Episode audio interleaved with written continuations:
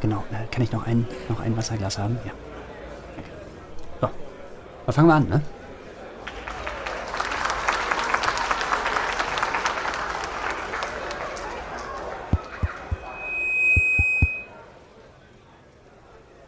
Magnifizenz, Honorabilis, Spectabilis. Sehr geehrte Mitglieder der Deutschen Gesellschaft für Philosophie, Mitglieder des Universitätsrates und des Senats, verehrte Ehrensenatorinnen und Ehrensenatoren, Vizepräsidenten und Vizepräsidentinnen, hohe Vertreter der Stadt Jena, anderer Orte der Region und des Landes, liebe Kolleginnen und Kollegen, liebe Studierende, ehrwürdige Vertreter der Presse, hochansehnliche Vollversammlung, sehr verehrte Damen und Herren. Erlebt die Philosophie in der gegenwärtigen Krise eine Krise? Die prophetische Ader einiger Angehöriger unserer Zunft hat seit jeher dann am heftigsten pulsiert, wenn die äußeren Notstände am verheerendsten tobten. Wir alle kennen unseren Reflex, uns in Anbetracht eines Überhandnehmens der Wirklichkeit in unsere Lese- und Schreibstuben zurückzuziehen. Wir als Deutsche Gesellschaft für Philosophie wollen heute einen gegenteiligen Schritt gehen, ein kleiner Schritt für uns, aber ein großer Schritt für die Philosophie. Zu diesem Anlass wird der hochverehrte Kollege Scheich, Ordinarius für außeruniversitären Enthusiasmus in Köln, nun eine Stellungnahme verlesen, auf die uns auch die Presse für absehbare Zukunft gerne festnageln darf. Kollege Scheich, wie der Amerikaner sagt, the stage is yours. Ja, vielen Dank. Vielen Dank, lieber Kollege Glöckner. Es ist mir eine Ehre, hier heute sprechen zu dürfen im Namen unserer Gesellschaft. Meine sehr verehrten Damen und Herren, was kann als Grundsatz philosophischer Arbeit betrachtet werden? Philosophie im Sinne sozialer Verantwortung bedeutet, und davon sollte man ausgehen, das ist doch, ohne darum herum zu reden, in Anbetracht der krisenhaften Situation, in der wir uns befinden. Ich kann den Standpunkt meiner philosophischen Überzeugung in wenige Worte zusammenfassen. Erstens, das Selbstverständnis unter der Voraussetzung. Zweitens, und das ist es, was wir unseren Lesern und Studenten schuldig sind. Drittens, die vernunftorientierte Beinhaltung als Kernstück eines zukunftsweisenden Philosophielehrplans. Wer hat denn, und das sollte man vor diesem Hohen Hause einmal unmissverständlich aussprechen, auch die erkenntnistheoretische Entwicklung hatte sich in jeder Weise, das kann von niemandem bestritten werden, ohne zu verkennen, dass in Paris, in London die Ansicht herrscht, die Hermeneutik der Bundesrepublik habe da und, meine Damen und Herren, warum auch nicht? Und wo haben wir denn letzten Endes? Ohne die Argumente unnötig zuzuspitzen. Da, meine Damen und Herren, liegt doch das Hauptproblem. Bitte denken Sie doch einmal an die philosophische Pädagogik. Wer war es denn, der seit 15 Jahren, und wir wollen einmal davon absehen, dass niemand behaupten kann, als hätte sich damals, so geht es doch nun wirklich nicht. Ich habe immer wieder darauf hingewiesen, dass die Fragen des Umweltschutzes, und ich bleibe dabei, wo kämen wir sonst hin? Wo bliebe unsere Glaubwürdigkeit? Eins steht doch fest, und da hilft auch kein Skeptizismus. Wer das vergisst, hat den Auftrag des Feuilletonlesers nicht verstanden. Die utilitaristische Philosophie geht von der Voraussetzung aus, dass die mittelfristige Finanzplanung und im Bereich der Steuerreform ist das schon immer von ausschlaggebender Bedeutung gewesen. Meine Damen und Herren, soziale Gerechtigkeit als kategorischer Imperativ. Wir wollen nicht vergessen, draußen im Lande, hier und heute stellen sich die Fragen und damit möchte ich schließen. Letzten Endes, wer wollte das bestreiten? Ich danke Ihnen.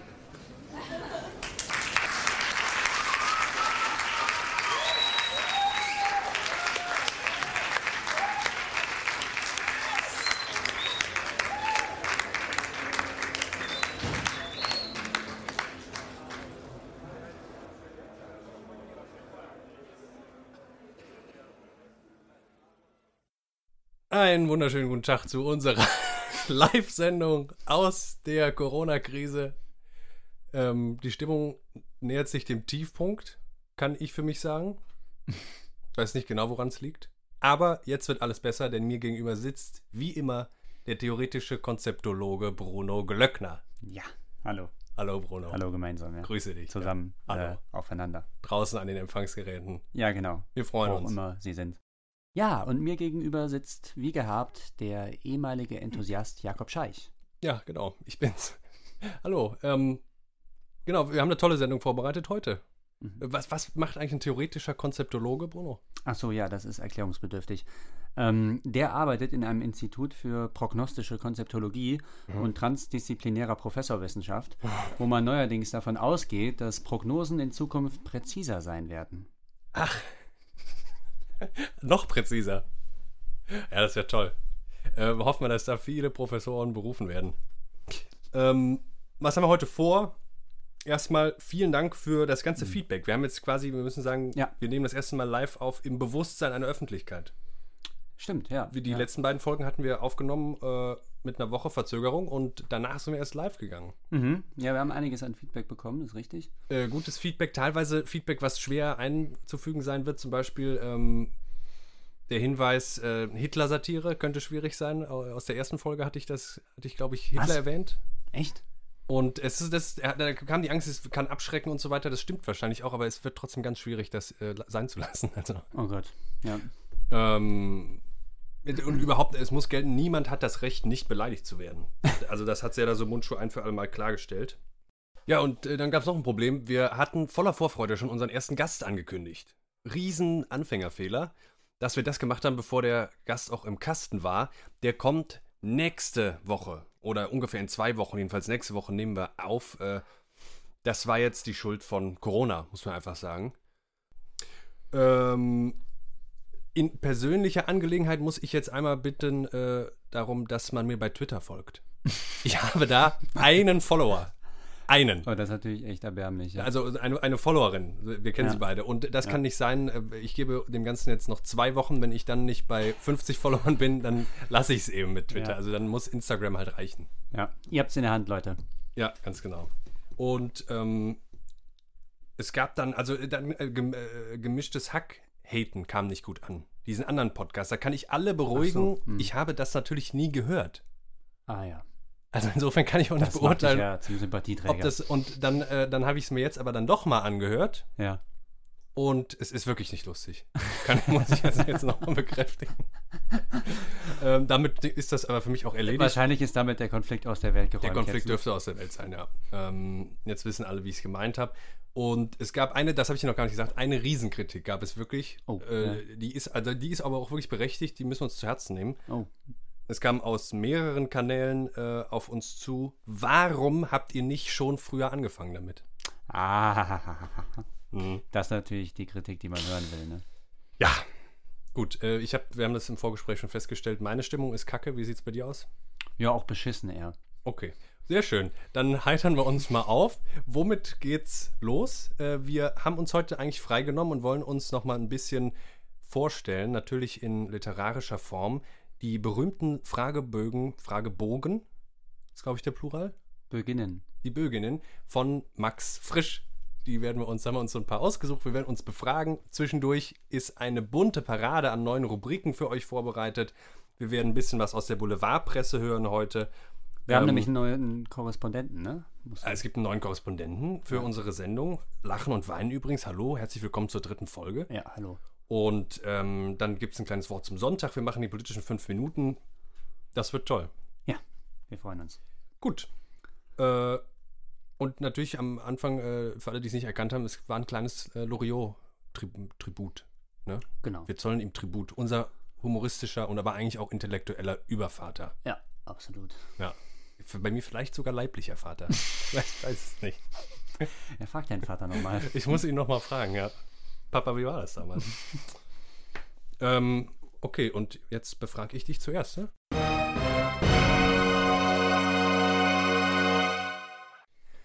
So, hallo, Bruno. Ja, hi. Ich bin's Jakob und wir sprechen jetzt aus der Vergangenheit. Ah, Zu uns spannend. und euch. Wollte ich schon immer mal machen. Ihr werdet euch fragen, warum? Ja.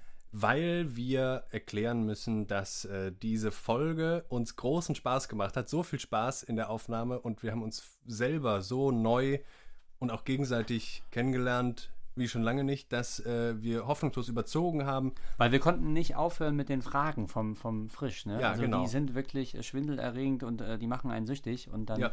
haben wir da immer weiter gelesen und das war einfach Ja. zu viel. Und deswegen ist die Folge, die wir euch jetzt liefern, ein bisschen ein Best-of. Äh, es wird viel gesprungen und viel geschnitten und dazwischen gibt es ein paar schöne Rubriken, die äh, das Ganze strukturieren.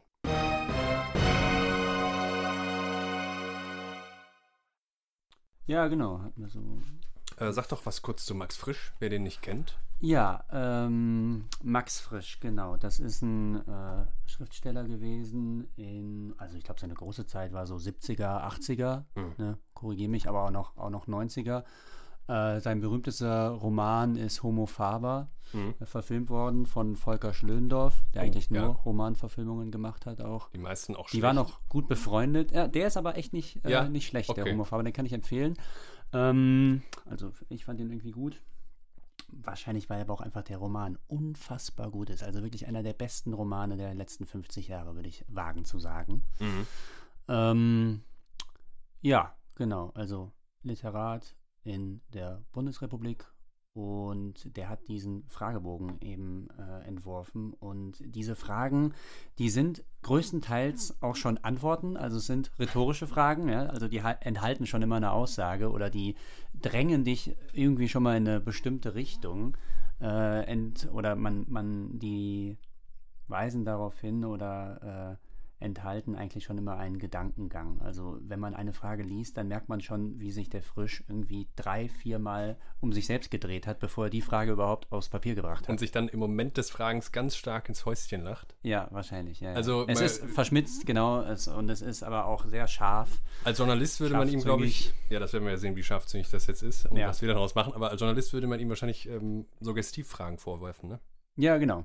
Oder ob das ein Vorwurf sein muss, weiß ich nicht. Ja, richtig. Genau, die haben Udo. so eine Suggestion. Wir machen das Ganze, um äh, ein bisschen uns in der Corona-Depression aufzuheitern und um uns euch nochmal vorzustellen.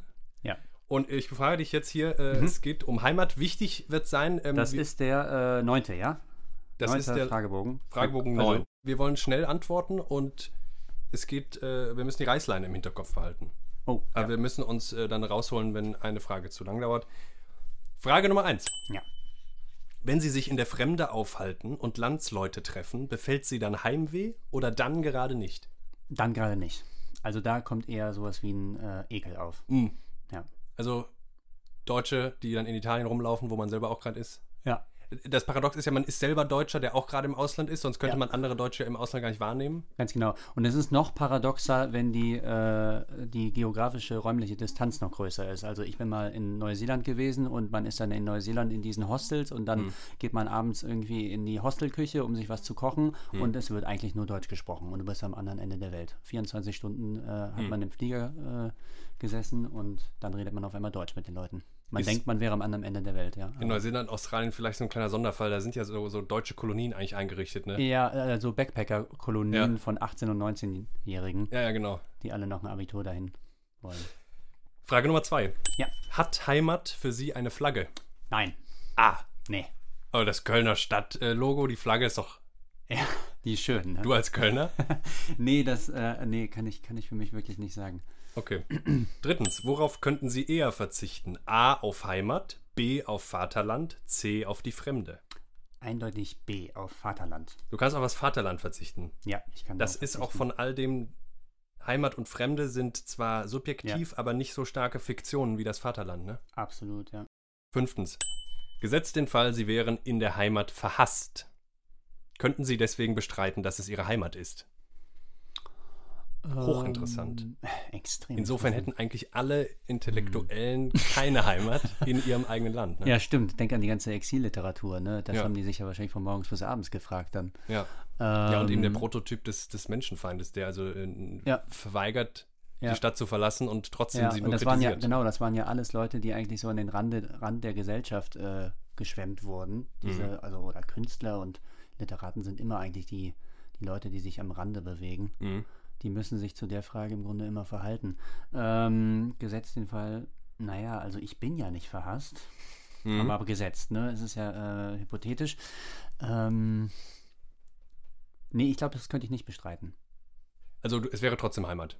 Ja, weil selbst wenn ich jetzt sage, also wenn ich jetzt von denen ausgeschlossen werde, die meinen Humor haben und äh, die meine Weltanschauung haben, Mhm. äh, dann kann ich ja nicht leugnen, dass sie das haben und dass das eigentlich meine Heimat ist, wenn ich damit Heimat assoziiere, ja. Also Mhm. Ja, dann, stimmt, du hast Heimat ja gerade definiert. Ja, eben. Das wirst ja hier in, in performativen Selbstwiderspruch geraten. ja, so. Äh, gerade nochmal für die Zuhörer, äh, die Anmerkung, wir lernen uns hier auch gerade selbst kennen in den Fragen und Antworten. Ja, also ich absolut. höre hier Dinge. Und wir können das an jeden weiterempfehlen, der sich Ja. selbst kennenlernen möchte. Ne? Genau, man braucht keinen externen, der sich, Ja. äh, der sich als Und- Fragensteller. Wenn man das hier mal liest, man wird überrascht sein, was für eine interessante Persönlichkeit man ist.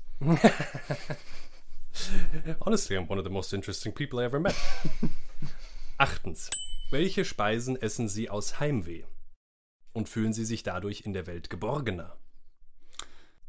Nee, also das, äh, das würde ich sagen, ist irgendwie in der globalen Welt, gibt es das erstens nicht mehr, diese eindeutigen Zuordnungen. Hm. Also das eindeutig deutsche Essen oder das eindeutig kölsche Essen oder so. Hm. Ähm, könnte ich jetzt gar nicht, äh, habe ich jetzt gar nicht so im Kopf. Oder bin ich nicht mit groß geworden? Das wäre die Frage, ob ich dann, also dem, dem, demgemäß müsste ich mich eigentlich in Thailand am heimischsten fühlen. Ja, und ich am ehesten in Italien, weil also ich koche, wenn italienisch, ich gehe italienisch essen. Also Ja. das ist meine Welt, was das Kulinarische anlangt. Von daher, nee, Wir trinken ja selbst verhält- unverhältnismäßig viel italienisches Bier dafür, dass wir in Köln sind. so, ja. Also genau, am ehesten wäre es noch das Kölsch, ne? Mhm, das Kölsch, das flüssige Brot, Flüssig die, Brot. die Speise. Ja. Äh, Max Frisch hat ein Beispiel auch, ähm, zum Beispiel die deutschen Urlauber auf den Kanarischen Inseln lassen sich täglich das Sauerkraut mit dem Flugzeug nachschicken. Ja, das machen sie sehr gut, ne? Aber das ist halt auch 80er oder sowas hier, ne? Ja. Oder 90er und das sind dann wirklich so diese total, äh, diese Leute von gestern aus der, aus der BRD, die dann das erste Mal äh, in ihrem Leben ähm, einen Urlaub machen oder so. ja. Zwölftens. Wie viel Heimat brauchen Sie? Mm, 20 Quadratmeter. 20 Quadratmeter oder 5 Liter? Ja oder braun. Oh. Oh, braun. Oh, nee, das wollte ich nicht sagen. Äh, blau. 13. Blau. Wenn Sie als Mann und Frau zusammenleben, ohne die gleiche Heimat zu haben, fühlen Sie sich von der Heimat des anderen ausgeschlossen oder befreien Sie einander davon? Ja, kannst du das nochmal vorlesen? 13. Wenn Sie als Mann und Frau zusammenleben, ohne die gleiche Heimat zu haben, fühlen Sie sich von der Heimat des anderen ausgeschlossen oder befreien Sie einander davon? Ah. Äh, ja, ich würde sagen, das ist ein dialektisches Verhältnis.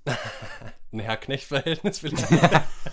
nee, äh, also das, das geschieht gleichzeitig, ja. Man, man äh, schließt sich aus und dadurch, dass man dann der Ausgeschlossene ist, kann man sich aber dann auch äh, befreien von sich selbst, weil man bei dem anderen dann doch dabei sein möchte und der andere auch bereit ist, den anderen einzuschließen. Also ich würde sagen, das ist äh, wechselseitig. 14. Insofern Heimat der landschaftliche und gesellschaftliche Bezirk ist, wo Sie geboren und aufgewachsen sind, ist Heimat unvertauschbar? Sind Sie dafür dankbar? Ja, 15. Wem? Meinem Gefühl. Meiner Mutter. 16. Gibt es Landstriche, Städte, Bräuche und so weiter, die Sie auf den heimlichen Gedanken bringen, Sie hätten sich für eine andere Heimat besser geeignet? Definitiv. Jedes Mal, wenn ich das äh, Meer sehe. Ah, Das geht, glaube ich, den meisten so. das geht einigen Deutschen so. Es sei denn, am Meer fehlt das Sauerkraut. 17. Was macht sie heimatlos? A. Arbeitslosigkeit. B. Vertreibung aus politischen Gründen. C. Karriere in der Fremde. D. Dass sie in zunehmendem Grad anders denken als die Menschen, die den gleichen Bezirk als Heimat bezeichnen wie sie und ihn beherrschen. E. Ein Fahneneid, der missbraucht wird. Ich glaube, unsere Leben sind so unernst im Vergleich Ja. zu dem, was Max Frisch noch in den 80ern Ja, ja, ja erlebt das hat. war richtig brisant, die Situation. Ja. Gut, äh, was ist es denn? Was macht dich heimatlos? Arbeitslosigkeit? Ja, Arbeitslosigkeit, würde ich auch sagen. Okay, also da- damit hättest du jetzt dann eigentlich doch definiert, Ja. dass du dich heimatlos fühlst. 18. Haben Sie eine zweite Heimat? Und wenn ja, achso, also 18. Haben Sie eine zweite Heimat? ähm, Italien. Und wenn ja, 19. Könnten Sie sich eine dritte und vierte Heimat vorstellen oder bleibt es dann wieder bei der ersten? Nee, dann bleibt es bei der ersten, ja, ja. Es gibt nur ersten und zweiten Beobachter. 20. Kann Ideologie zu einer Heimat werden? Ja. Und zwar als Gemeinschaftsideologie. eigentlich ist, also Staat und Gesellschaft sind schon zu so, also vor allem, also sagen wir mal, Gesellschaft muss es immer geben. Staat als Konzeption von Gesellschaft ist schon eine solche Fiktion, dass man eigentlich sagen kann, sobald man in einem Land lebt, hat man genügend Ideologie geschluckt, ohne es zu merken. 21.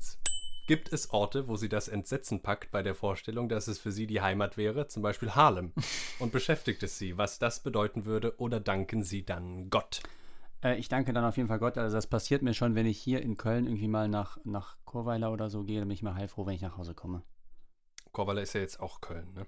Ja, aber das ist ja ein anderer Stadtteil. Ja, also du kommst aus Köln nach Köln und bist froh, dass du Köln ein. Mittelstandskind bist. Ja, genau. Das müssen wir ehrlicherweise, glaube ich, alle sagen, ne? Ja. 25. Woraus schließen Sie, dass Tiere, wie, also äh, er ist schon, er dreht schon ein bisschen frei Ja, hier ja, manchmal, Ne?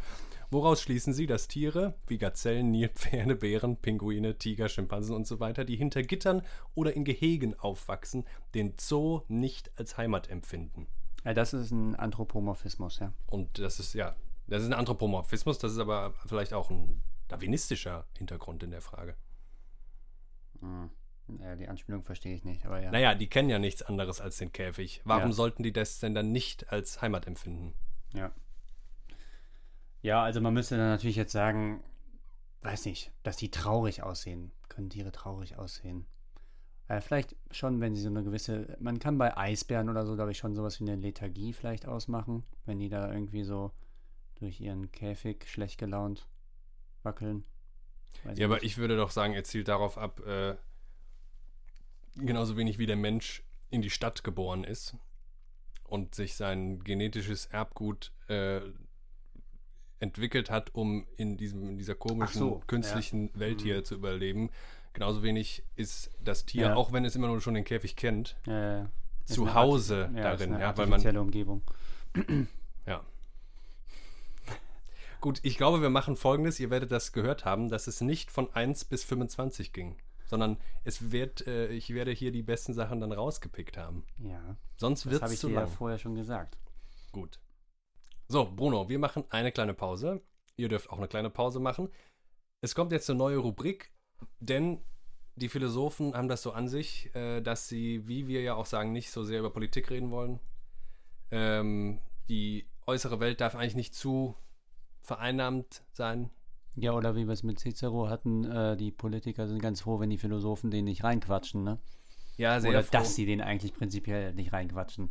Aber wir wollen trotzdem hier in unserer Mittelstandsexistenz als Akademikerkinder nicht die Realität aus den Augen verlieren. Und die Realität, ungefiltert, ist nun mal in der Boulevardpresse. Und deswegen gibt es eine neue Rubrik für euch von Maxim Klusch. Der hat sich ähm, ab und zu mal am Kiosk jetzt die Express gekauft. Unser neuer Korrespondent aus Mülheim. Ja, Kölner. Viel Spaß damit. Die Express-Wochenschau mit Maxim Klusch.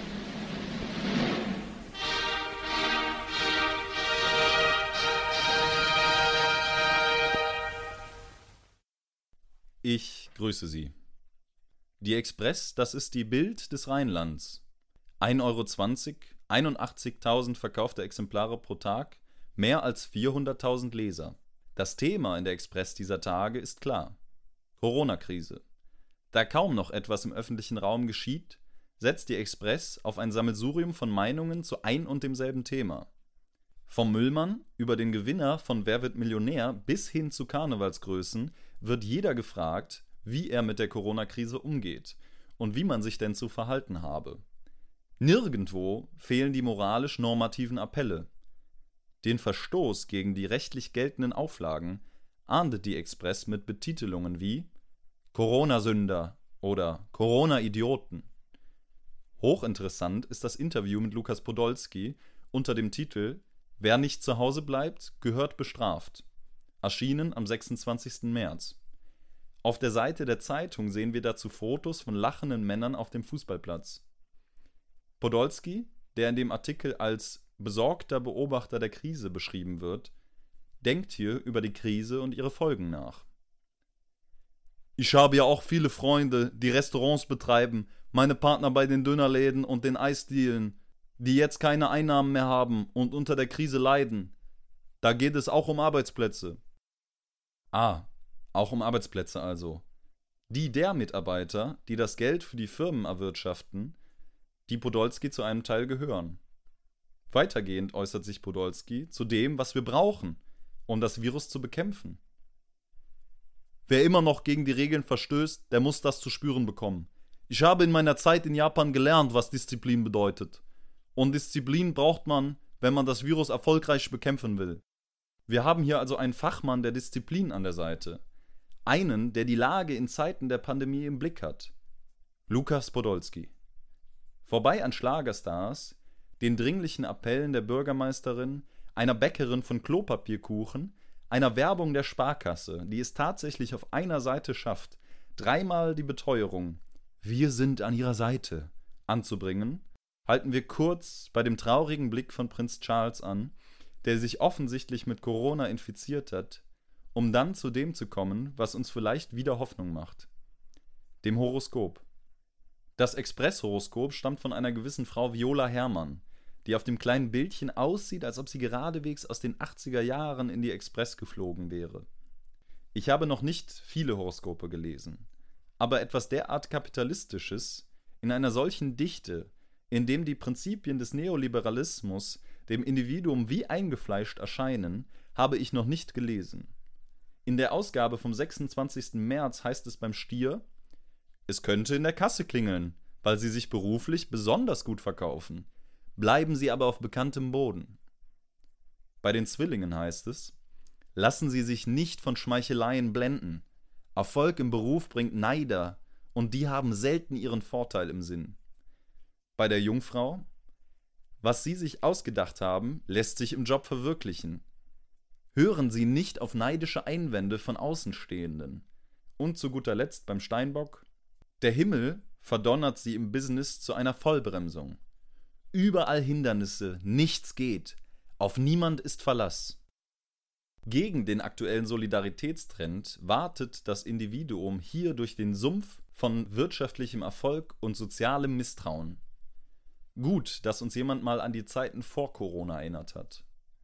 Aber weg von diesen traurigen und beängstigenden Tatsachen. Es gibt ja auch schöne, behagliche Seiten der Krise. Sex zum Beispiel. In dem Artikel Sex in Corona-Zeiten. Was erlaubt ist und was nicht. Geht der Autor davon aus, dass in der heimischen Quarantäne dem einen oder anderen schnell die Ideen zur Beschäftigung ausgehen? Warum nicht einfach Sex haben? Aber Achtung, der Artikel startet mit der Frage, kann man sich auch beim Sex mit dem Coronavirus anstecken? Ja, über die allgemein bekannte Tröpfcheninfektion vielleicht. Am besten besorgt man es sich selbst rät die Express. Denn, ich zitiere, durch Masturbation könne Covid-19 nicht verbreitet werden. Immerhin.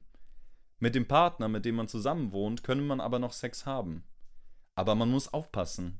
Küssen ist ganz schlecht. Kondome und Lecktücher seien, ich zitiere, ein guter Schutz vor dem Virus beim Sex. Die Gesundheitsbehörde rät von Rimming, dem Lecken des Anus, ab weil der Coronavirus durch Fäkalien übertragen werden kann. Für wie blöd und minder bemittelt der Leser hier gehalten wird, ist erstaunlich, scheint aber für die Express keine Ausnahme zu sein. Ob es diesen Leser wirklich gibt, der sich anhand solcher Artikel bildet, diese Frage bleibt offen. In diesem Sinne, macht Idiot und bis bald.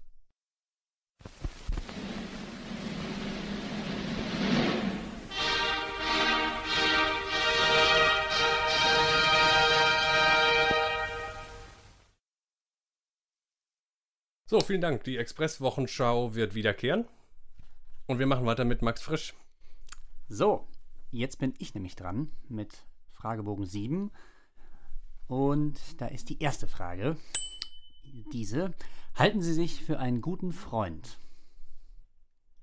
Ja. Ach, das ist ja sehr überzeugt. Das werde ich so definitiv stehen lassen.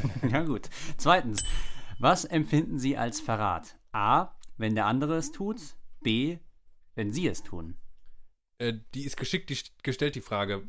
Mhm. Also nicht, was beurteilen Die meisten Sie? sind geschickt gestellt, deswegen bin ja, ich ja, auch ein bisschen in die Bedeutung gekommen. Ja, ne? ja, genau. Ähm, also er fragt nicht, was beurteilen Sie als Verrat, sondern was empfinden Sie als Verrat.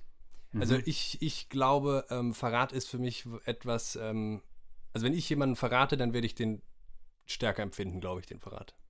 Mhm. Aber es ist beides Verrat. Okay, also A und B. Verrat ist Verrat.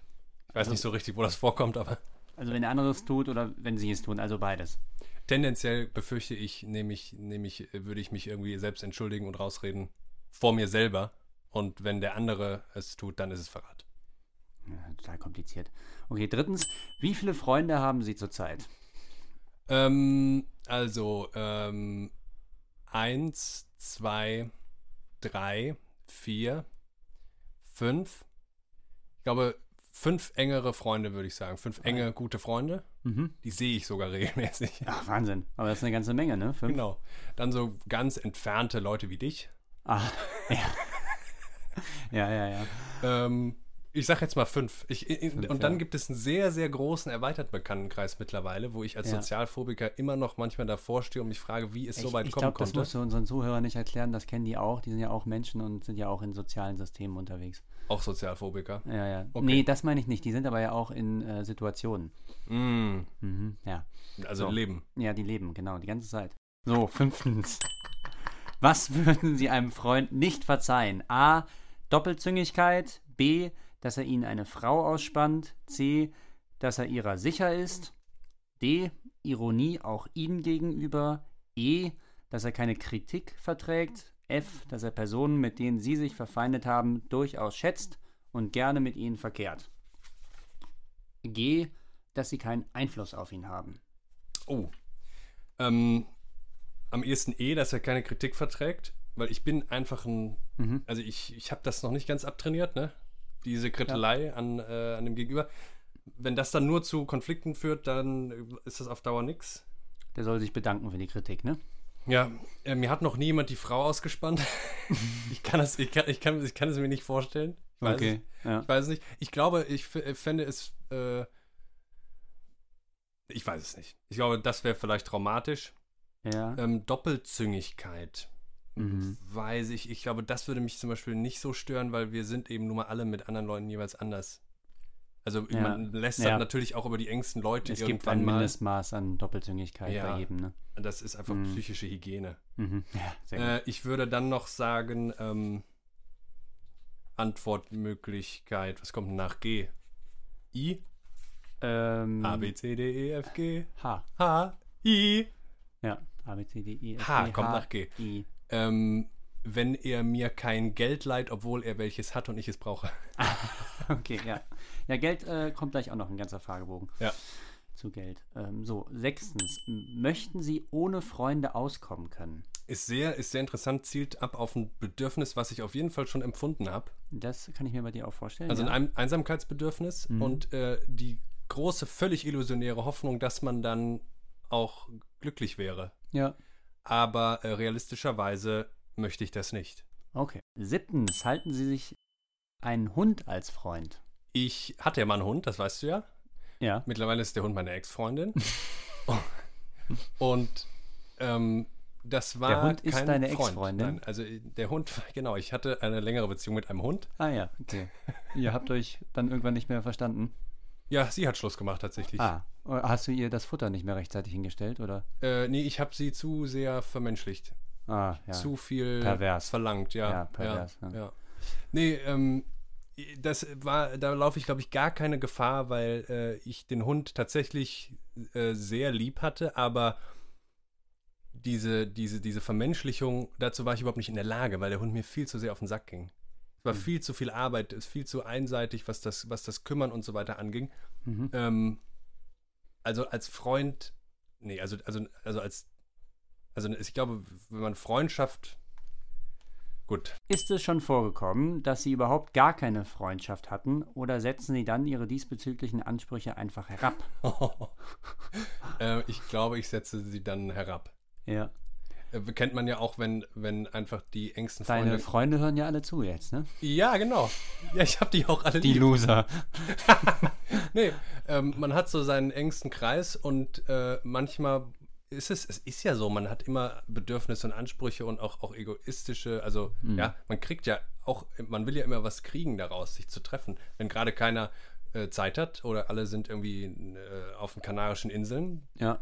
Dann trifft man sich halt nochmal man mit mal jemandem. mit sich mit Hans Wurst treffen. Ja, Hans Wurst, mit dem man halt äh, lange nicht mehr irgendwie, ähm, ja, würde ich, würde ich so ganz offen. Die Currywurst essen war. Hm.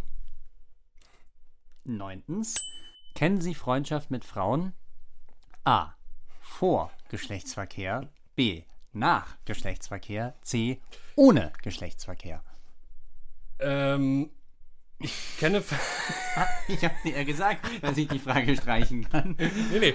Ähm, wir sind das unseren Hörern schuldig. Äh, Das ist es, was wir unseren Hörern schuldig Ja, sind. selbstverständlich. Also es gibt äh, Freundschaft mit Frauen ist für mich aber tatsächlich ein ist noch ein ist ein dünnes Eis, habe ich noch nicht so lange betreten. Also es gibt ja, Ja. Leute, es gibt ja Charaktere, also, also es gibt zum Beispiel Frauen, Kakteen. die so von 14 bis 18 haben die Mhm. nur Freundschaften mit Jungs und andersrum gibt es ein paar Jungs, die Ja. Freundschaften nur mit Mädels haben. Ja. Der Typ war ich nie, sondern Ja. ich war immer, weil es bei mir war immer Würstchenparty, auch die Kindergeburtstag. Ich glaube, es war nicht ein einziges Mal ein anderes Mhm. Mädchen als meine Cousine bei mir auf dem 10. Geburtstag oder so. Okay, ja.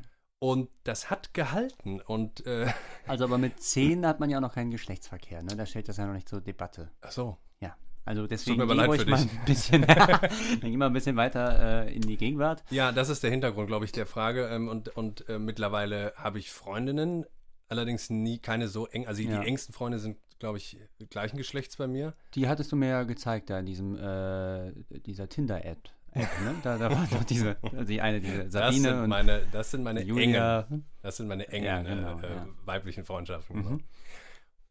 Also äh, C. Ich kenne Freundschaft mit Frauen ohne Geschlechtsverkehr.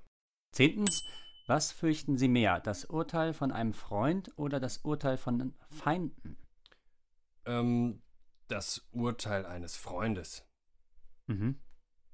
Und von einem guten Feind? Ja. Ich glaube, dass, äh, das Gute ist, bei dem Feind hat man stets die Möglichkeit, bevor man sich das zu Herzen nimmt, was er sagt, ihm in die Fresse zu hauen. Ja.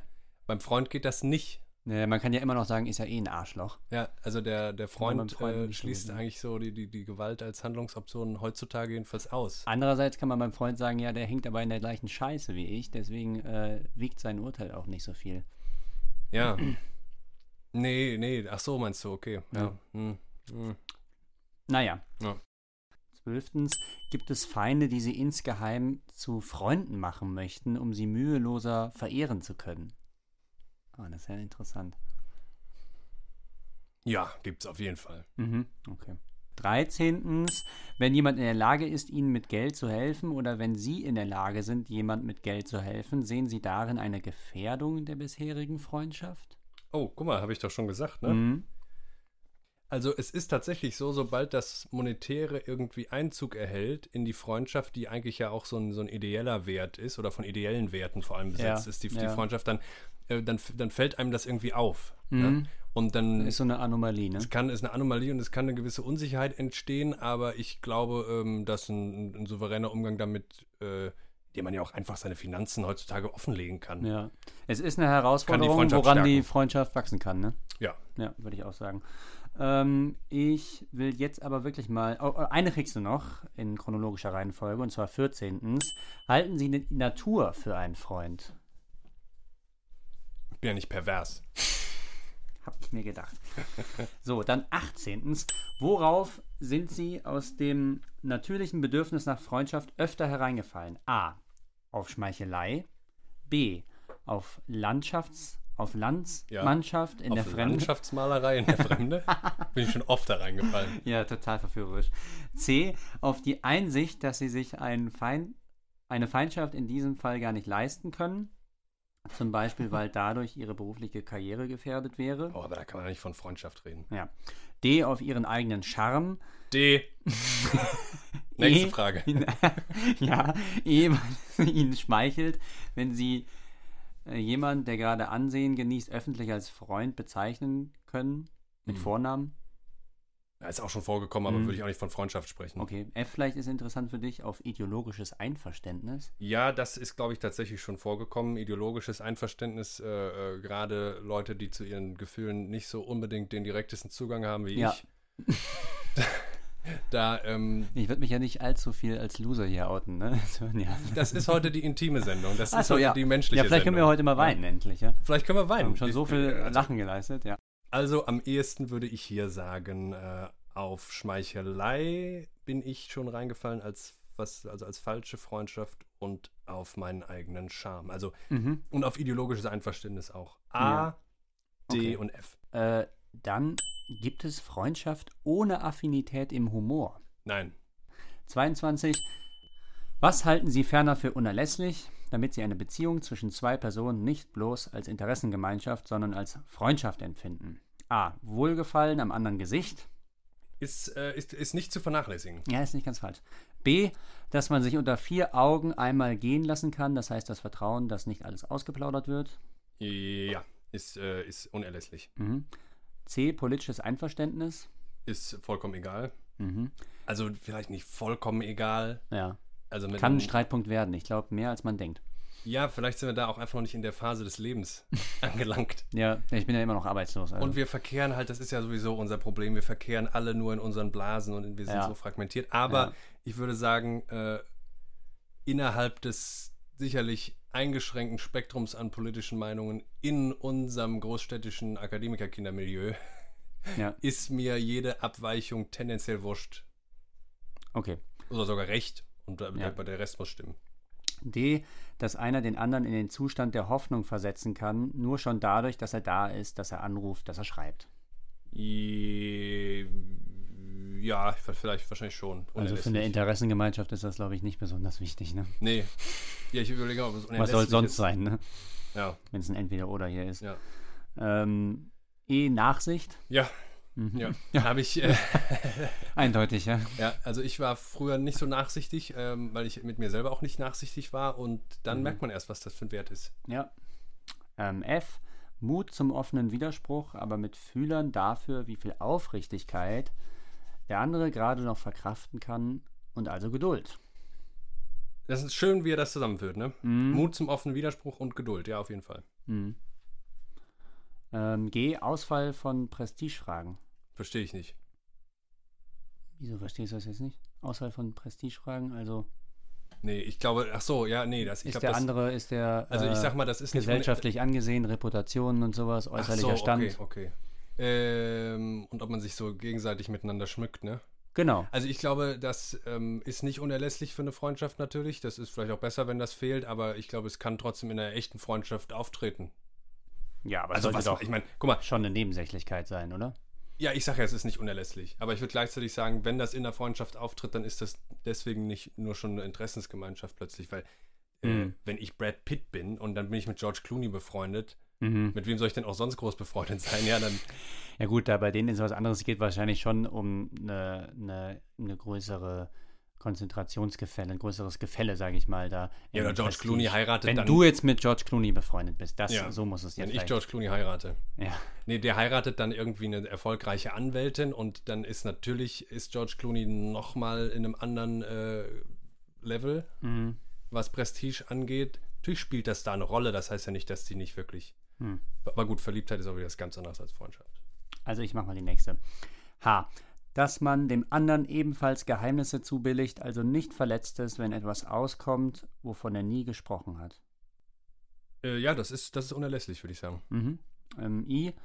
Verwandtschaft in der Scham, Auch unerlässlich. würde ich auch sagen. Eltons. Elton. Ja, Elton. Dass man für den anderen hoffen kann, äh, dass man für den anderen hoffen kann. Für Ja. Freund, ja. Mhm.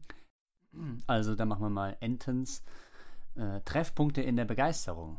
Du als ehemaliger Enthusiast. Ja, genau. Damals, als ich mich noch begeistert habe, ähm. Also so haben wir uns ja kennengelernt. Also ich habe dich, äh, daher kommt ja dein Name, das muss ich vielleicht auch mal erklären. Hm. Ne? Äh, Du hast ja früher eigentlich immer gesagt, wenn man dich gesehen hat, also du hast über das ganze Gesicht gelächelt. äh, entweder weil man dir einen Vorschlag gemacht hat, zum Beispiel jetzt einen Cappuccino trinken zu gehen oder so, und dann hast du immer gesagt, großartig und Mhm. leuchtende Augen und ja, das stimmt. ja. Also deswegen äh, Enthusiast. Äh, ich würde schon sagen, weil sonst findet man keine, ähm, keine Anknüpfungspunkte. Interessant wäre die Frage, ob das auch für eine Liebesbeziehung gilt, Mhm. dass man Treffpunkte, Überschneidungen in, der Begeister in den Begeisterungen braucht. Mhm. Ja. Ausfall jeder Art von Geiz. Ja, muss nicht. Würde ich Mhm. nicht sagen, muss nicht. Man ist manchmal geizig auch Freunden gegenüber. Ja, ja, ja. Und es sollte vielleicht eher unerlässlich ist, so ein, so ein äh, zumindest Offenheit, den Geiz abstellen zu wollen, dem gegenüber. Also. Ah ja. Also ich bin ja eine Person, ähm, auch an alle Frauen, zukünftige Freundinnen da draußen. Ähm, ich bin nicht gut da drin bei diesem Standardtest, den Frauen ja machen. Äh, da habe ich immer den Eindruck, man ist im Restaurant, sie bestellt sich nichts und äh, nimmt dann als erstes sofort eine Gabel von dem, was man sich selber bestellt hat. Ne? Und ich glaube, das ist der Charaktertest. Rastet er jetzt aus? hat, er, muss, hat er richtig Mühe, sich unter Kontrolle zu halten, ja? Ja. Oder ähm, sagt, er, sagt er sogar, ähm, ja, hier willst du noch mehr oder irgendwie sowas? Mhm. Ähm, der, da falle ich meistens durch. Okay. Also man soll sich einfach gefälligst, also da hat jeder, also da wir sind ja, Ja. Raubtiere auch. Jeder für sich, ja. Jeder sein Tellerchen, ja? Ja. Okay. Man kann, oder man bestellt halt was gemeinsam. Kann man ja auch machen. Ja, kann man, geht auch, ne? So. Ja. Gut, äh, vielleicht die letzte Frage. Sind Sie sich selber ein Freund? Ja, ähm. Ja, Freunde geben einander ja ab und zu mal so einen Handjob, ne? Ach, lieber Gott, ja. Mhm. Findest du, kannst du nicht drüber lachen, oder Äh, was? nee, finde ich nicht so lustig, ne? Hm. Insofern, ja. also, ich, äh, es ist eine schwierige, schwierige Aufgabe. Ich glaube, Hm. ähm, man sollte nicht natürlich schizophren werden und sich selber als jemand anders gegenübertreten und Nee, so ist das hier auch nicht gemeint, glaube ich. dann. So ne? ist das nicht gemeint.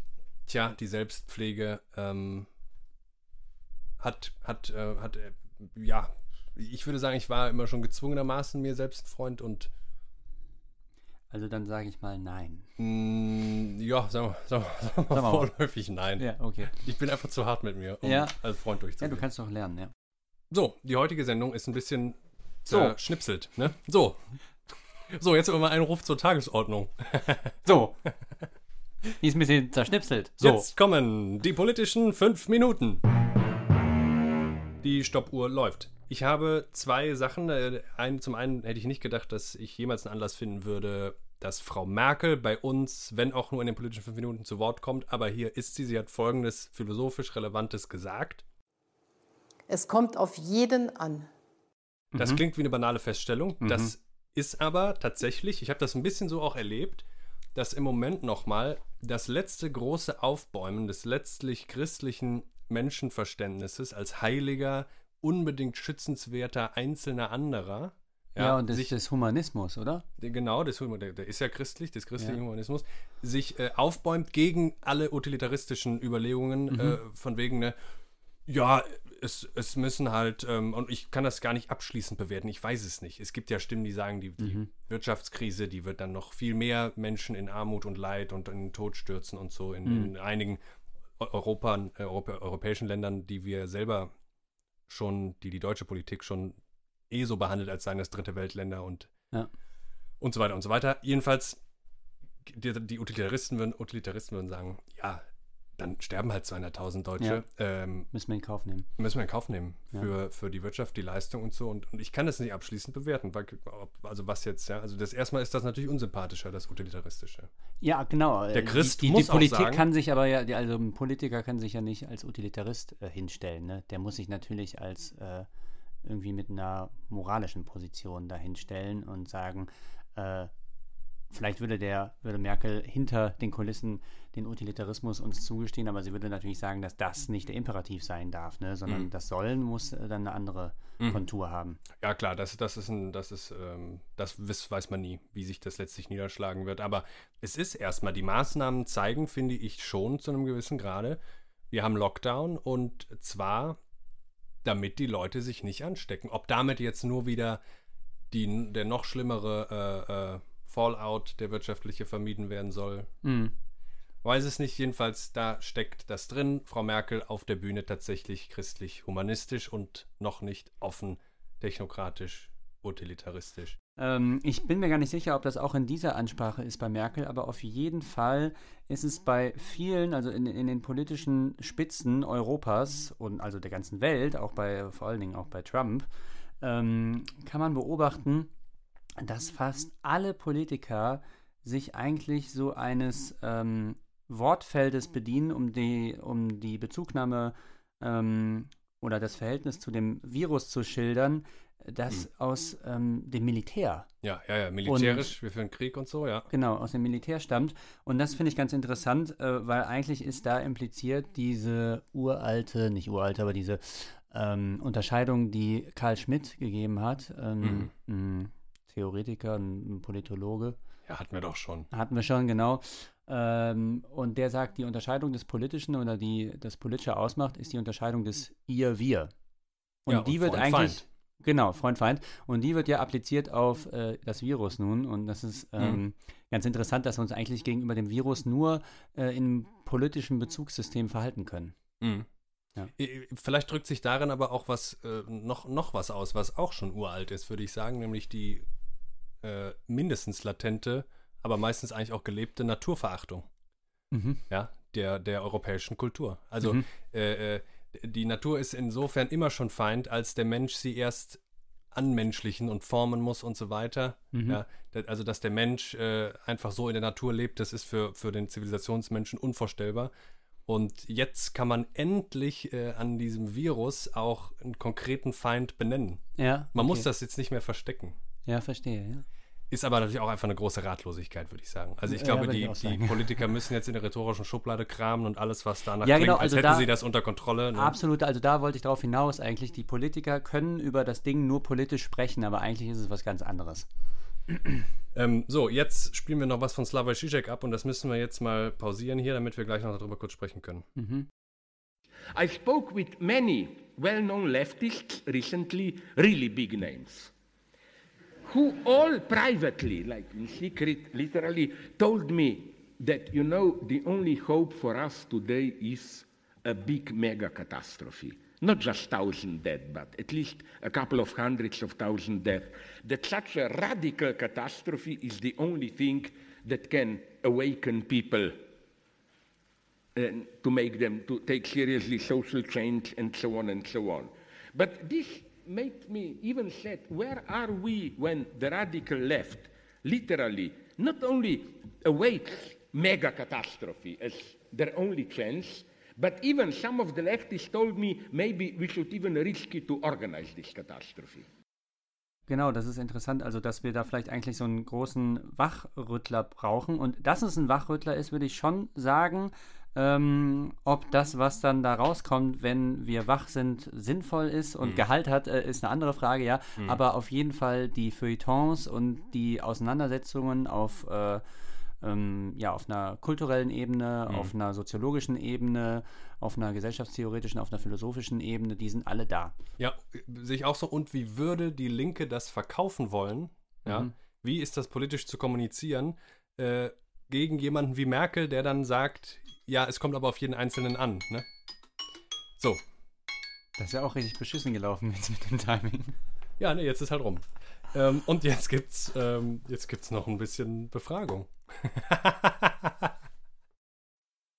Ich befrage dich, lieber Bruno, jetzt Ja, nochmal zum ja, ja. Thema, Befrag unser. Kernthema, unsere Kernkompetenz in dieser Katastrophenfolge heute zum Thema. Aber auch nicht wieder alle 25, ja? Ja, wenn du dich noch weiter vom Mikrofon weglehnst, dann kommst du auch einfach nicht mehr vor, dann hast du das erledigt. Ähm, nee. Zweitens, ich stelle dir jetzt nur die kurzen Fragen. Wie unterscheiden sich Witz und Humor? Boah, das ist schwierig. Äh, ich habe hier mal was von der Zeit geschrieben da rein, das lese ich mal vor. Witz, äh, verbal, situativ und profan und äh, Humor äh, nonverbal, intellektuell, allgemein, also als eine Haltung. Ja, ich würde auch sagen, Humor ist die Grundkategorie. Ja, Bei Plessner, da irgendwann werden wir eine Folge dazu machen, Ah, ist das die Kategorie des Komischen, die viel weiter ist als der Bereich Ja. des Witzes. ja. Drittens, wenn Sie spüren, dass Ihnen jemand mit Antipathie begegnet, was gelingt Ihnen dann eher, Witz oder Humor? Witz. Mhm. Als kleine, direkt als, als Gegenreaktion direkt. Okay. Das ist, im Witz wäre so eine Verteidigung, der Humor wäre so wirklich die Gleichgültigkeit fast schon diesem, Ja, ja, genau. diese Anfeindung. Halten Sie es für Humor, wenn wir über Dritte lachen? Äh, nein. Du musst Oder aber auch B und sie- C vorlesen, ne? Oder wenn Sie über sich selbst lachen? Ja. Oder wenn Sie jemand dazu bringen, dass er, ohne sich zu schämen, über sich selber lachen kann? Ja. Ja, aber das ist eher Therapie, oder? oder ist das Humor? Gut, kann, du schließt ja nicht aus. Ja, genau, will ich auch sagen. Das ist nicht. Siebtens, haben Sie Humor, wenn Sie allein sind? Ja, habe ich. Das weißt du auch. Das weiß ich gut. Ja. Manchmal ähm, rufe ich an und äh, erwische dich mitten in einem Lachanfall. Ja, genau. Und frage, was ist denn los? Was ist passiert? Ja, doch Jakob, ich habe mir gerade diesen Witz überlegt. Findest du das lustig? Und dann platzt Genau. du los vor Lachen am Telefon. Neuntens, kennen Sie Tiere mit Humor? Ähm, ja, kenne ich. Dreizehntens, können Sie sich eine Ehe ohne Humor vorstellen? Ähm, ja, aber nicht. Moment, Ich trete mal einen Schritt zurück. Können Sie sich eine Ehe vorstellen? Äh, nee. Ja, und aber dann eine Ehe mit Humor? Ja, Nur mit Humor. nur mit Humor. Also äh, ohne Humor unmöglich. Ja, okay. Und ähm, insgesamt aber auch nicht vorstellbar. Ja, genau. 15. Warum scheuen Revolutionäre den Humor? Da sind wir bei Zizek. Ah, ja. Ähm, It's not that, you know, privately, of course, also in public, I'm very funny, but ja. Because be- of my voice. the question is, can we really sell revolution as a joke? Is it enough? Ja, Will it work? bist du jetzt still? Also, äh, ich denke, ähm, weil er die Dinge indifferent macht, der Humor. Also der bringt eine Ambiguität, eine Ambivalenz rein, die sich der Revolutionär nicht leisten kann, weil sein Ziel muss Eindeutigkeit beanspruchen dürfen, nämlich sein Ziel ist Revolution. Sehr, sehr, sehr, sehr richtig. Ja. 17. Gibt es einen klassenlosen Humor? Nein, aber man kann Humor wie Sprachen erlernen. 20. Entsteht Humor nur aus Resignation? Also Bei dann, Woody Allen könnte man meinen, ja. ja, aber es ist auch Selbstbefreiung dann bei Woody Allen. ja. Ähm, also dann, wenn es nur Resignation ist, dann ist es Zynismus, würde ich sagen. Auf jeden Fall anfälliger für Zynismus. Oder böse Ironie, oder wie man das nennen Also möchte. nur ist auf jeden Fall Quatsch. Ja. 22. Was ertragen Sie nur mit Humor außer der Ehe, Bruno? ja. Ähm, langweilige Filme und Gesellschaften und Dummheit. Ja. Das ist ja oft der Vorteil, dass die Dummheit an sich schon komisch wirken kann. Ne? Ja, ja, absolut. Zu guter Letzt, 19. Kommt es vor, dass Sie sich im Humor als ein anderer entpuppen, als Sie gerne sein möchten? Das heißt, dass Sie der eigene Humor erschreckt. Also das Humor, der Humor ist ein äußerst sensibles Organ und äh, da kann man wirklich ganz leicht mal äh, auf die falschen Töne drücken. Äh, und dann kommt man wo an, ähm, wo man gar nicht landen wollte. Also da äh, ist man auch überrascht, ähm, wo einen die Fantasie dann manchmal hinträgt in dem Humor und was auch die, äh, die Worte mit einem machen können. Dann, dann hat man irgendeine unglückliche Formulierung gewählt und auf einmal hat man, äh, ist man im schwarzesten, schwärzesten Humor, den man sich vorstellen kann, oder im frauenfeindlichsten oder was weiß ich, feindlichsten Humor. äh, und man wollte es gar nicht. Und ähm, ja, Man erschrickt. man erschreckt, ja. Also so gesehen, ja. Äh, ich habe ein Thema, was zu dir passt. Ähm, äh, du bist ja ein Snob und deswegen geht es bei dir jetzt um, um Geld. Ja, ach, ich bin ein Snob. Ja, genau. Das kannst du mir nicht erstmal als Frage stellen? nee, nee, das ist Gesetz. Okay. Gesetzt den Fall, Sie sind ein Snob. Ja. Hassen Sie Bargeld? Ähm, nee. Wie viel Geld möchten Sie besitzen? Ähm, ich glaube, es wäre sehr gefährlich, wenn man mir das als einen Betrag geben würde. Ja. Könnte ich nicht mit umgehen. Ähm, wenn ich einen Betrag bekäme, sagen wir mal zwei Millionen, dann würde ich Würdest sofort ganz viel Orangensaft kaufen. Klopapier. Ja, Klopapier, genau. Nee, ich, ähm, dann würde ich davon, würde ich auf jeden Fall mich ein für alle Mal häuslich einrichten. Also ein Haus Ja. bauen irgendwo hin, Du machst es dann wieder Wellback in Kartongebiet. Vollkommen abgeschieden, Ja, genau, dann in so genau, einem genau. Imperium, wo eine riesige Ja. Mauer drumherum ist. riesige Mauer, man dann- Natur ja. und ähm, aber natürlich, um den Widerspruch aufrechtzuerhalten, dann irgendwie ein Elektroauto. So würde ich das, glaube ich, machen. Ist mit so einer eigenen. Ladesäule. Ja, Und was für ein interessanter Mensch du bist. Ähm, aber ich glaube, das wäre sehr gefährlich. Also ich glaube, man dürfte mir keinen festen Betrag geben, sondern ich hätte gerne so 4000 Euro ähm, inflationskorrigiert, je nachdem, Mhm. um und die hätte ich gerne monatlich und für die würde ich gerne nicht arbeiten. Ah ja, gut, dann äh, gehen wir das mal so weiter in den Start, ne? Danke. Hat ja im Moment nichts zu tun. Ja, so, ist ähm, ernst gemeint übrigens. Ja, also, haben Sie schon gestohlen? A. Bargeld? I, Äh, Sage ich besser nicht. Hm, Ich überlege gerade, ich, ich, ich erinnere mich nicht konkret. Ich habe, ich glaube, ich habe also, also irgendwie mit 13 mal so Münzen geklappt, bestimmt, ja. Ja, okay. Also nie viel. Also es kommen noch andere Kategorien. Also Okay. B. Gegenstände, ein Taschenbuch am Kiosk, Blumen aus einem fremden Garten, eine Erstausgabe, Schokolade auf einem Campingplatz. Ich weiß nicht, warum er jetzt hier Campingplatz schreibt. Kugelschreiber, die umherliegen, ein Ja, Andenken an einen. Toten, Nee. Handtücher im Hotel. I- Macht schon wieder Sinn. Äh, ich glaube bisher alles im Hotel außer Handtücher. Ah ja, auch das Hotel. Das, ich habe die Badewanne einmal mitgenommen. Ja. Das ganze Hotel mitgetragen. Äh, äh, ich habe äh, viele Süßigkeiten früher geklaut. So mit 12, 13. Ah, okay. Ja. Da bist du das gewesen, den die damals gesucht haben. Ja, in ja, Münster- äh, landesweite in Fahndung. Also es ist ne? ein Sachschaden von, von mehreren 10 Euro äh, entstanden. 10.000 Haribo-Tüten sind auf seinem, auf seinem Gewissen. Habe ich immer, diese dicken äh, Zuckerbälle. Ah ja, okay. Okay, weiter. So, äh, ah ja, C, eine Idee. Eine Idee So, da geklaut. können wir dich doch Sehr überführen, oft. oder? Ja, also, sehr oft, ne? Ja, Machen wir ja auch, glaube ich, die ganze Zeit. Ich wollte es gerade sagen. Ja. Dieser Folge allein schon unzählige Male. Mhm. Ähm, Natürlich nicht so, ja, Diebstahl, weiß ich nicht. Nee, wir samplen ja nur. Was kostet zurzeit ein Pfund Butter? Ähm, ich bin Veganer. Ah, okay, dann weißt du das nicht. Ja, ich glaube, ein, Hm. äh, ein Euro 50 und Ja, Bio kostet ja, ja. 2,50 so. Ähm, fürchten Sie sich vor den Armen? Äh, tendenziell ja. Ist, ist, also ich sage das jetzt so, ist mir sehr unangenehm, das so zu sagen. Äh, in meiner Lebenserfahrung ist das noch nie bestätigt worden. Mhm. Das, also, und dann äh, in der Also ich weiß von dir, dass du den äh, Obdachlosen auf der Straße immer viel Geld gibst eigentlich, ne? Ja, ja, wer weiß warum, aus schlechtem Gewissen. Ja, oder vielleicht, weil du Angst vor denen hast. Ja, nee, nee, von denen, nee, ein Obdachloser bietet ja nur, an, das ist ja seine Geschäftsgrundlage im Grunde, dass er das Bild absoluter Unterwürfigkeit und Harmlosigkeit darstellen muss. Nee, Okay. ich, also wir reden jetzt eher so Ja.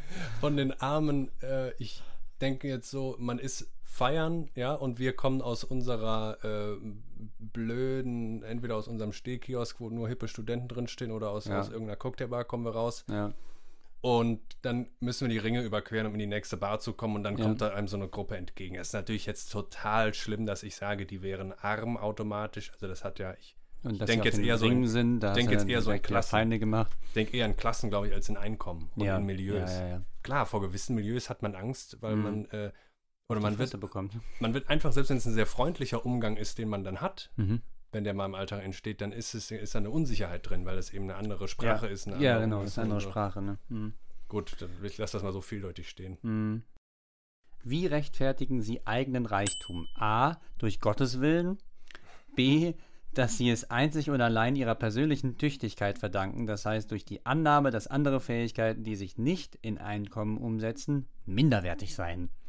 Also dazu, es gibt, ich kann mich in zwei Hinsichten als relativ reich äh, bezeichnen. Natürlich hat das mit dem Olymp der Superreichen nichts zu tun, das ist Mhm. ein Paralleluniversum.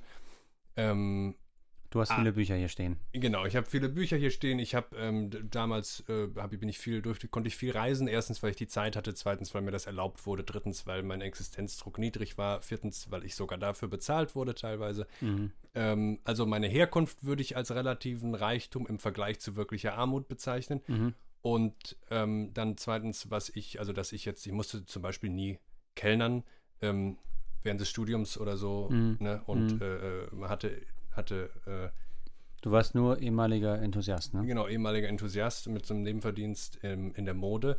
Und beide Quellen des relativen Reichtums kann ich nur durch absolutes Glück rechtfertigen Mhm. und mir selber erklären. Okay, und äh, Also meine Eltern haben natürlich hart gearbeitet. ja. Äh, C. Durch würdiges Benehmen. Also wie rechtfertigen Sie so. eigenen Reichtum durch würdiges Benehmen? Ja, Da hat er sich, glaube ich, selbst ins Fäustchen gelacht. ja ich ne? glaube, wir geben hier viel zurück in dem Podcast. ja, ja, ja.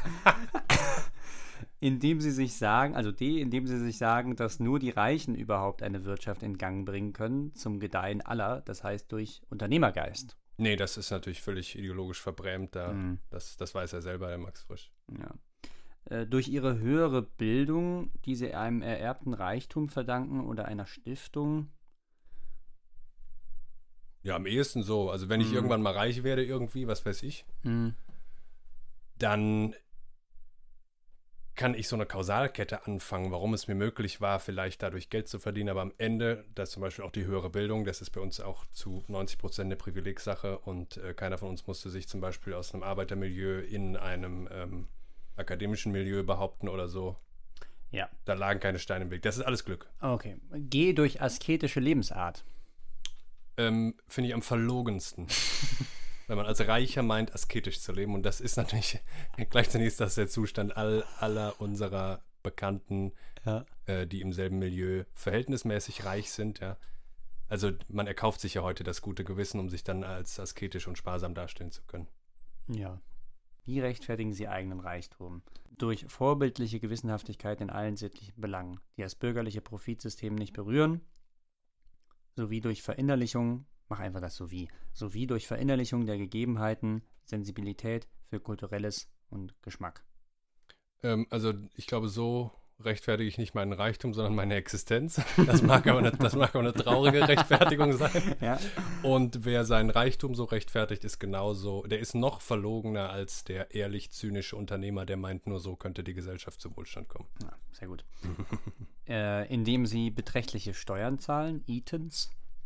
Äh, ich ähm, muss sagen, ich habe ja letztes, letztes Jahr war mein Mhm. erstes Steuerjahr, wo ich tatsächlich ein bisschen was abdrücken musste und äh, das war, war eigentlich ein ganz gutes Gefühl. Ich habe mir zum Beispiel ausgerechnet, dass ich dann jetzt mit dem Betrag, den ich da bezahlt habe, hier in NRW bei den jetzigen Semesterkosten pro Studenten an der Uni Köln, habe ich von meinen Steuern 2019 vier Semester bezahlt. Mhm. Ne, stimmt nicht, sechs Semester bezahlt. Ja. Fand Siehst ich mal. gut. Ja, machst du gut. Also dann äh, das nächste, durch Gastgeberschaft. Ja, das ist äh, Ja, ne? ein höherer Wert, ein größerer Wert. Würde ich Ich sehe nicht so richtig, wie der von Reichtum abhängt. Also wie rechtfertigen Sie eigenen Reichtum? Ja. Ach so. Ne? So ist die Frage. Mhm. Nee, den würde ich dadurch nicht rechtfertigen wollen, nee. Aha. Was soll das? Also, Was soll die Frage überhaupt? was soll die Frage? Ja. Kannst Also- du mich jetzt mal in Ruhe lassen? Eltons, indem sie, das ist die letzte, indem sie sich sagen, dass es seit Menschengedenken immer Arme und Reiche gegeben hat und also immer geben wird. Das heißt, dass sie gar keine Rechtfertigung brauchen. ja, also bin ich Sozialdarwinist oder Marxist? Ja. Dann eher, ähm, eher Marxist. Es, ich glaube, es gibt Unterschiede zwischen den Menschen. Wir sind ein buntes Volk und es, es gibt viele bunte Tiere. Also das hieße natürlich jetzt, wenn du Marxist bist, wir wollen das jetzt nur mal gerade erläutern. Ne? Ja. Marx sagt, äh, das ist, glaube ich, sein berühmtestes Zitat, Ja. die Philosophen haben die Welt immer nur beschrieben, es geht aber darum, sie zu verändern. Ja, und er sagt vor allem, die materiellen Verhältnisse bringen den Menschen hervor und Ja. ja, ähm, ja das heißt, wenn, also wenn, wenn sich das Proletariat, äh, wenn die unterste Klasse plötzlich andere materielle Verhältnisse hat, Mhm. dann sind die auch nicht mehr, äh, was auch immer. Ja, dann ändern sich, dann ändern sich alles, die Umgangsformen, die Kriminalität und so weiter. Wohingegen der unterdrückende böse Kapitalist, der sagt, nein, diese Menschen sind nur deswegen in dieser untersten Klasse, weil die zu Gewalt neigen oder weil die faul sind und so weiter. Unsere jetzige Politik, die bringt das immer noch gerne vor. Ne? Und das, das wäre gleichzeitig sozialdarwinistisch, ja. Ja, der Sozialdarwinist, der wird es ja sogar noch äh, biologisch verankern. Ne? Genau. Der würde ja sagen, das ist so natürlich gewachsen, Genau. diese Ordnung. Ja, ja, ne? unsere, die kapitalistische Ordnung ist naturgegeben. ja. Das würde der insofern sagen. Oder der Existenzkampf. Ähm, beides nicht hundertprozentig, aber viel eher natürlich marxistisch. Dann letzte Frage. Äh, Im Grunde ein Plädoyer. Haben Sie einmal eine Banknote mit dem Porträt eines großen Dichters oder eines großen Feldherrn, dessen Würde von Hand zu Hand geht, angezündet mit einem Feuerzeug und sich angesichts der Asche gefragt, wo jetzt der verbürgte Wert bleibt? Ähm, ich habe mich das schon oft gefragt. Allerdings habe ich noch nie einen Geldschein verbrannt, glaube Hm. ich. Nee. Hast du die vielleicht stattdessen gegessen und runtergeschluckt und dich das dann gefragt? Äh, auch das noch nie. Nee, noch keinen Geldschein, nee. Ah, okay. Aber klar, das, der, der Wert eines Geldscheins ist fiktiv. Ja, du hast auch hier ein schönes Fenster, da kannst du mal ein paar Scheine rauswerfen und dir das dann überlegen. Ach so, und dann kannst du nee. sie ja wieder einsammeln Ja. unten. Nee, dass er fiktiv ist, heißt ja nicht, dass er nicht echt ist. Ne? So. Das heißt nur, dass er nicht residiert in der Materialität dieses Scheines. Ja. Gut, ähm, ja, wie gesagt, wir müssen uns jetzt gleich mal nochmal eine neue Anmoderation dieses Flickenteppichs von Sendung überlegen. Ansonsten bedanken wir uns sehr fürs Zuhören und äh, wir verabschieden uns jetzt schon mal. Ja. Wir von Lachen und Weinen. Denn gleich zum Ausklang gibt es ein Wort aus der Krise von Stefan Zweig. Das hat er geschrieben 1914, im August 1914. Ah, also sitzt er in kurz Wien. vor Beginn des Ersten Weltkrieges. Kurz äh, nach. August, ah ja, Ja. Im, im Juli ging es los, ja, ja. Ich glaube schon, ja. Ja, Mitte Juli ging es, glaube ich, los. Er war tatsächlich, ich habe ja die Welt von gestern gelesen und da beschreibt er, da ist er gerade an der Nordsee in einem, irgendeinem äh, Ferienort gewesen und dann äh, reisen alle Leute abrupt ab. Äh, be- beim Ausbruch des Ersten oder Zweiten Weltkriegs. Erster. Ah. Ja, und den, äh, der, der Bahnsteig ist voll mit den Feriengästen, die dann alle nach Hause reisen. Hm. Und darunter äh, Zweig. Mhm. Ja. Und genau, ich glaube, das, das war ziemlich sicher, dass es Juli ist, ja. Mhm. Ja, gut. Ja, äh, und äh, der, der sitzt also da in einer beginnenden Krise, eine, eine, eine Riesenkrise. Mhm. Und wir hören uns mal an, was er da zu sagen hat. Wir halten das, ich halte das für große Romantisierung teilweise Mhm. der Krisensituation. Aber vielleicht klingt eine kleine Parallele zu unserer jetzigen Krise, Durch. die ja doch, das muss man sagen, für unsere Generation bisher beispiellos ist. Durch. Haben. Gesagt. Wollen. Könnten Hätte. sein, das würden. Vielen Dank. Tschüss. Tschüss.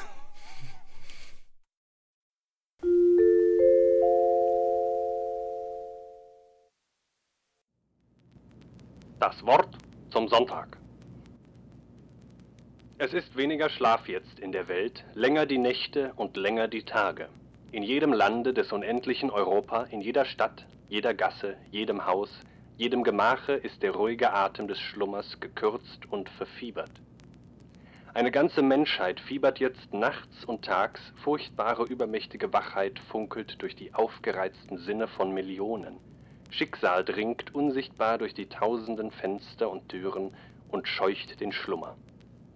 All das, was zu eben dieser Sekunde tausend und tausende Meilen weit geschieht, hat Bezug auf sein Leben. Und die Seele weiß es, sie dehnt sich und möchte in Ahnung, in Sehnsucht etwas fassen davon.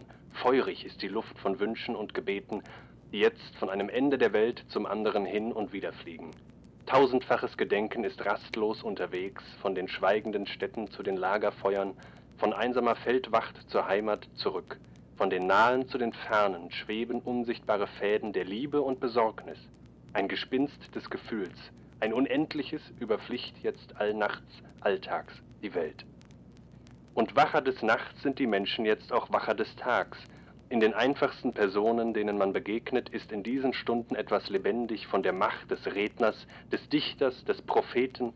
Das Geheimnisvollste im Menschen ist durch den ungeheuren Druck der Tatsachen gleichsam nach außen gepresst. Aber besinnen wir es nur wieder und wieder, die Weite der Zeit und dass dies, was jetzt geschieht, ohne Beispiel in der Geschichte, dass es wert ist, schlaflos zu sein und nur wach, unendlich wach. Nie war die Welt seit ihrem Bestand so im Ganzen erregt, nie so aufgereizt in ihrer Gemeinsamkeit. Aber nun hat die Menschheit, je mehr sie die Erde gewann, sich inniger verbunden. Ein Fieber schüttelt jetzt ihren ganzen Organismus, ein Grauen jetzt den ganzen Kosmos. Die Propheten, die wahren und die falschen, haben wieder Macht über die Menge, die jetzt horcht und horcht, im Fieber wandelt und im Fieber liegt, Tag und Nacht. Denn diese Tage wollen keine Unbeteiligten, und auch das Fernsein von den Schlachtfeldern ist kein Außensein. Jedem Einzelnen von uns wird jetzt das Leben um und um geschüttelt. Keiner hat das Recht, ruhig zu schlafen im Ungeheuren der Erregung. In dieser Umwandlung der Nationen und der Völker wandeln wir uns mit, gleich viel, ob wir sie bejahen oder verneinen mit unserem Willen.